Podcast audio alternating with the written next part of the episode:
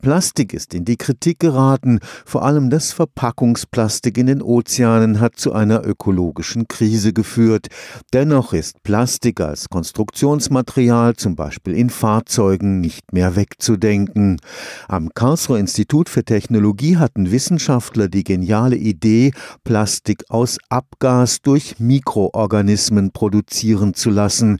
Der Grundstoff ist nicht mehr Erdöl und das entstehende Plastik lässt sich problemlos Ökos biologisch abbauen.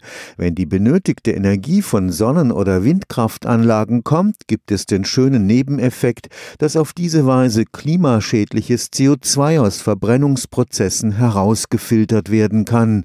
Ein schönes Beispiel, was Bioökonomie leisten kann, Thema des Wissenschaftsjahres 2020. In heißen Thermalquellen suchten die Karlsruher Forscherinnen nach passenden Mikroorganismen.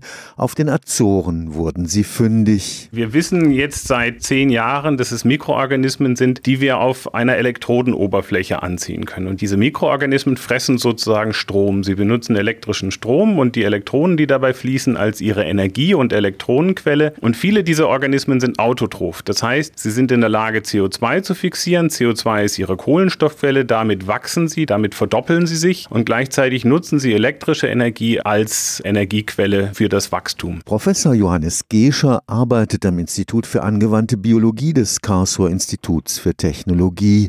Mit der sogenannten mikrobiellen Synthese entsteht Plastik beispielsweise aus Rauchgas und Strom. Sie produzieren dieses Plastik, diese Polyhydroxybuttersäure als Speicherstoff. So wie wir Fett produzieren, produzieren diese Mikroorganismen PHB, Polyhydroxybuttersäure Hydroxybuttersäure und wachsen stetig und wir kratzen sozusagen immer von der Oberfläche der Elektrode das ab, was, was oben zu viel ist und benutzen das, um daraus das Bioplastik herauszuholen. Neben der Herstellung von biologisch abbaubarem Plastik lässt sich das Verfahren auch zur Filterung und Speicherung von klimaschädlichem CO2 nutzen. Das Potenzial ist riesig. Was wir allerdings immer bedenken müssen, ist, dass das Potenzial all dieser CO2-Speichertechnologien auch davon abhängt, wie wir die Energie bekommen für diesen Prozess. Die Energie muss nachhaltig produziert werden können und zwar in den Mengen, die wir brauchen, um das CO2 dann tatsächlich auch zu filtern. Das heißt, die Frage des CO2-Speicherns ist auch eine Frage des, wie produziere ich die Energie dafür. Und auch für das Speicherproblem von Wind- und Sonnenenergie